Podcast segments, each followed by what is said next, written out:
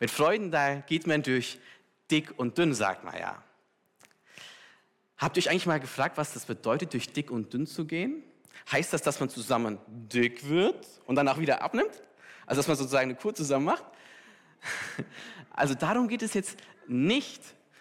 Und zwar kommt dieser, diese Redewendung vor, äh, auch so aus dem Mittelalter, Spätmittelalter. Und damals hieß dick, einfach hatte die Bedeutung von dicht, also dass etwas dicht ist. Und man hat das gesagt, äh, wenn man sagt, okay, ein wahrer Freund, der geht mit dir durch das dichte und dünn bewaldete Gebiet. Denn in diesen Gebieten, da lauerten ganz böse Menschen, die haben da einen überfallen und ausgeraubt. Und wenn jemand sagt, ich gehe mit dir durch dick und dünn, dann gehe ich dir durch diese Gebiete und helfe dir, wenn Gefahr auftaucht. Dann bin ich bei dir, da unterstütze ich dich. Und wenn wir jetzt heute sagen, wir gehen durch dick und dünn, heißt es nicht, wir essen zusammen und dann fasten wir zusammen, sondern ich gehe mit dir den, durch die Notlagen hindurch. Und eine Person, die das in der Bibel erlebt hat, das ist dieser hier. Das ist David. David, er hat nämlich einen guten Freund gefunden, der in einer schwierigen Situation zu ihm stand. David, er ist ein Bauernjunge. Na gut, genauer, er war Hirte und er hat Schafe gehütet.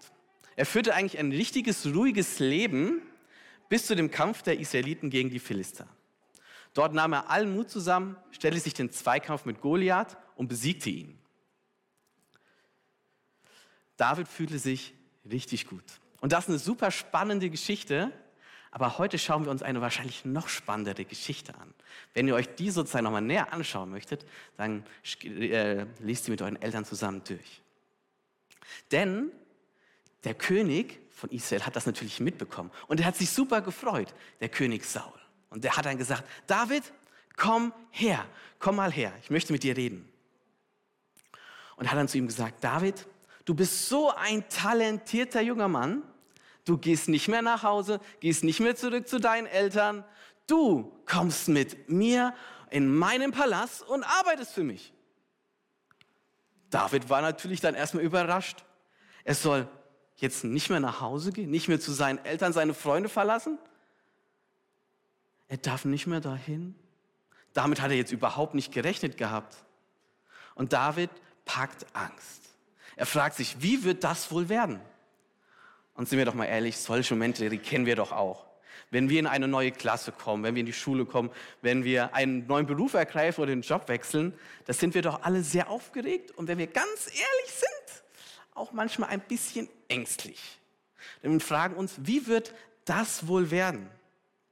Und ich kann euch sagen, ich war immer froh, wenn ich diese neuen Sachen nicht alleine erleben musste. Wenn ich mit jemandem zusammen dorthin gehen konnte. Wenn meine Eltern und meine Freunde mit dabei waren. David, der war allein. Und er stellte sich das so vor, ich alleine in diesem Palast? Wie soll das nur werden? Umso schöner finde ich, was Jonathan macht. Jonathan, das ist der hier, das ist der Sohn von König Saul. Er ist der Prinz. Also er wird einmal über das gesamte Land herrschen.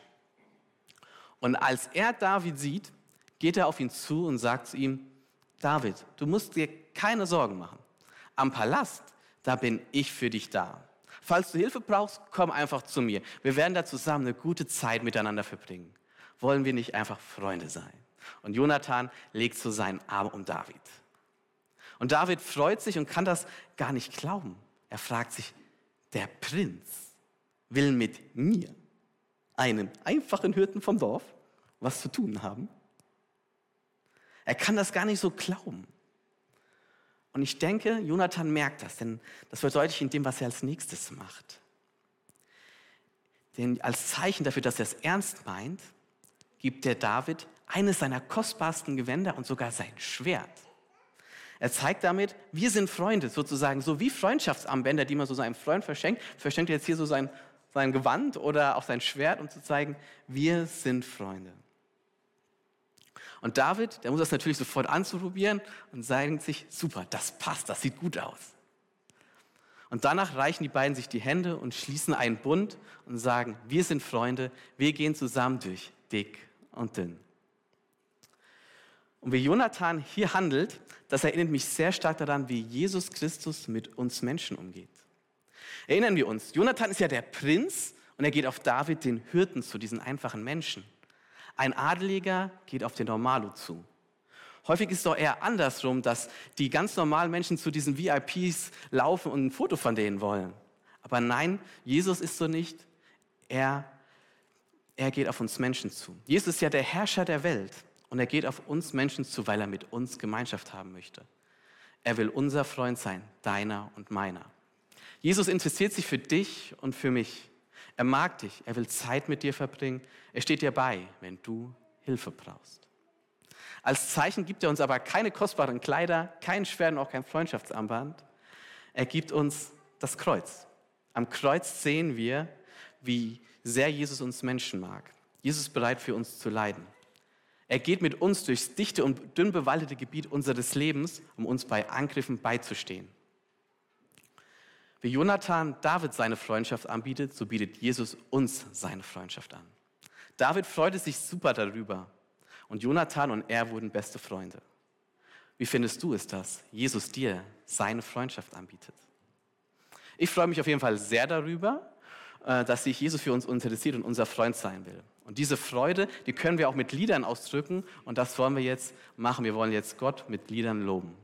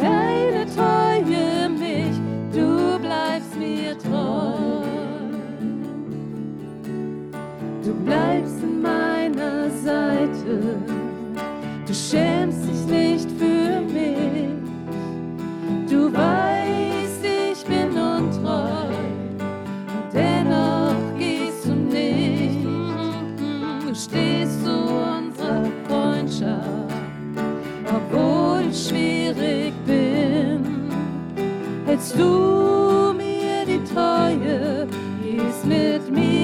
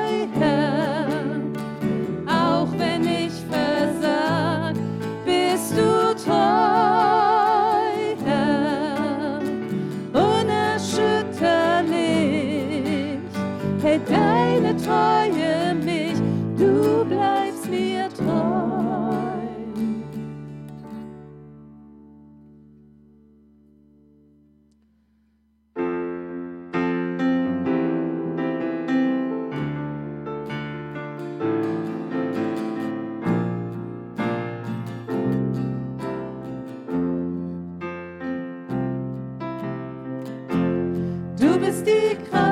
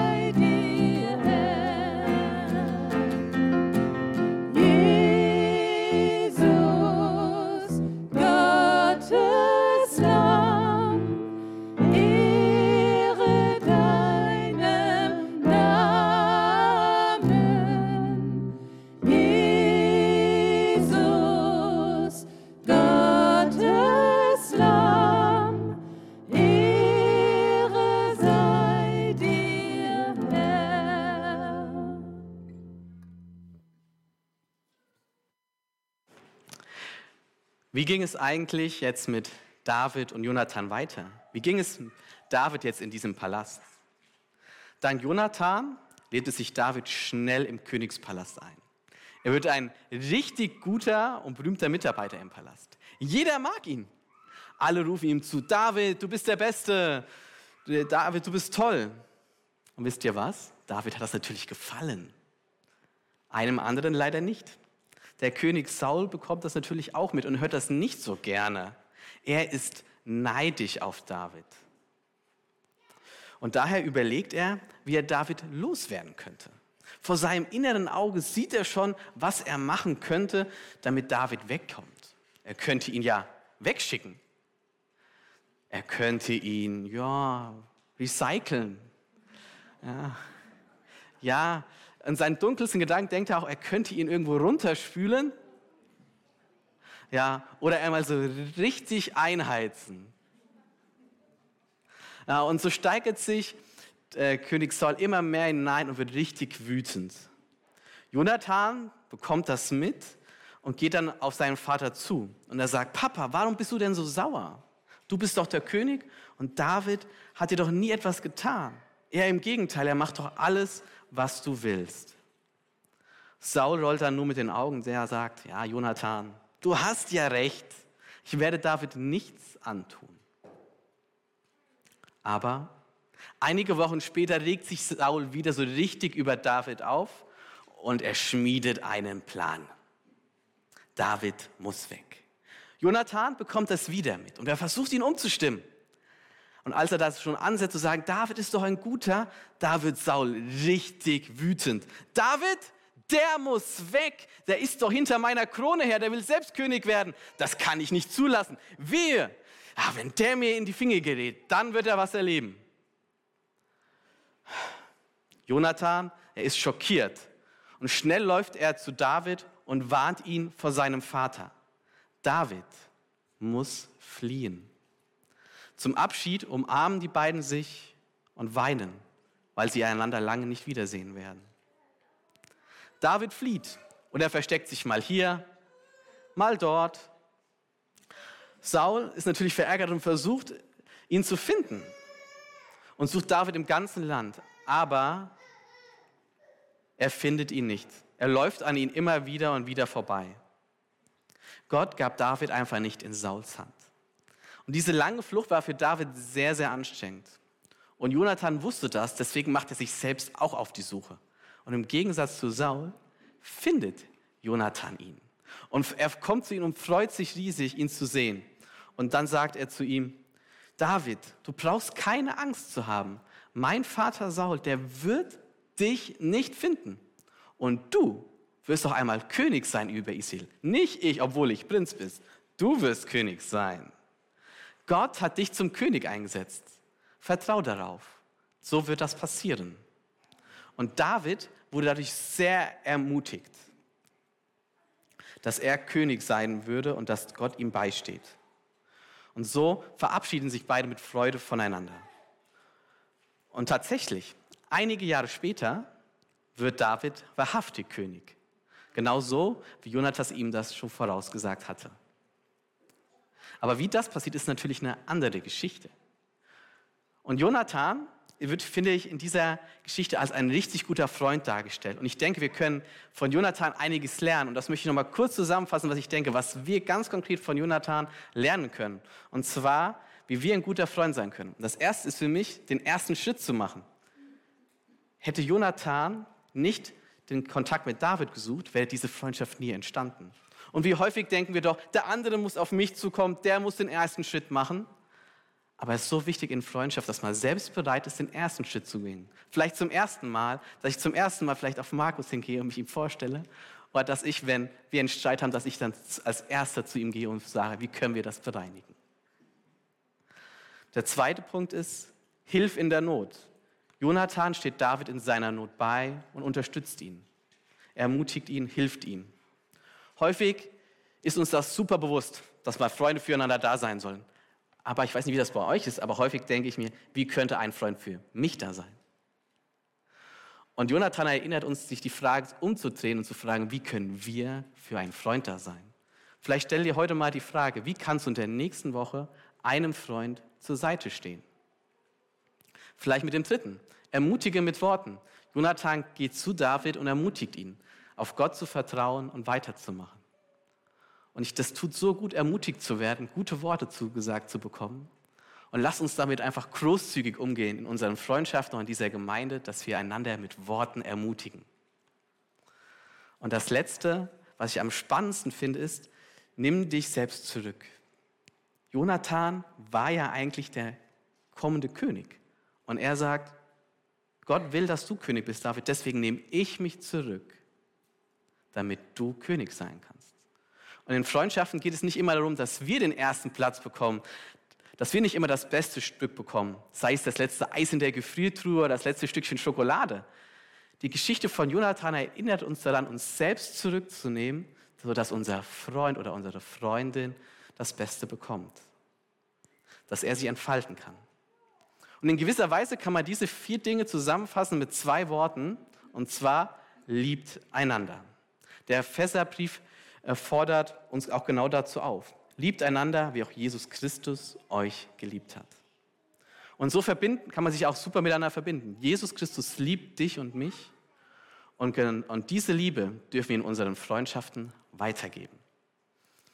Und damit das nicht jetzt einfach so verhallt und dass wir es jetzt ganz konkret schon eins umsetzen, nämlich den ersten Schritt zu machen, haben wir uns was überlegt. Und zwar auf diesen Tischen, oder diesen Pappkartons, liegen weiße Karten. Für, auf der Empore liegen auch weiße Karten. Und das, diese Karten sind dazu gedacht, dass ihr eine Freundschaftskarte gestaltet. Also, dass ihr da ein Bild drauf malt für einen Freund oder über einen Freund etwas schreibt, was ihr einfach, wie ihr, er, ihr sie oder ihn ermutigen könnt. Mir ist super bewusst, das kann sehr unterschiedlich lange für dauern. Also, wenn ich etwas male, geht das sehr schnell, weil ich nicht, nicht, nicht so äh, gut darin bin. Manche zaubern ein Kunstwerk hin und brauchen dafür Zeit. Ebenso brauchen manche sehr lange Zeit, um da gute Worte zu finden, wie man jemanden ermutigen kann. Da werden wir auch davon nur hier den ersten Schritt machen und nicht die ganzen Karten zusammen designen. Das dürft ihr dann zu Hause vollenden. Das Wichtigste nämlich ist immer zu überlegen, wem will ich denn so eine Freundschaftskarte machen? Wem will ich denn so eine Freude geben? Sei es, indem ich ein Bild male oder ihm Worten ermutige. Von daher nimm dir jetzt einmal kurz Zeit zu überlegen, wem du solch eine Freundschaftskarte machen möchtest. Und dann das konkrete Designen, das Aufschreiben, das kannst du dann später dann machen, mit deiner Familie dann zusammen. Von daher, denk kurz drüber nach, wem würdest du gerne eine Freundschaftskarte machen, um da auszudrücken, wie wichtig er diese Person ist. Und wenn dir jetzt keiner einfällt, dann kannst du mit deinen Eltern kurz darüber sprechen oder mit deinem Partner. Denk mal so kurz darüber nach.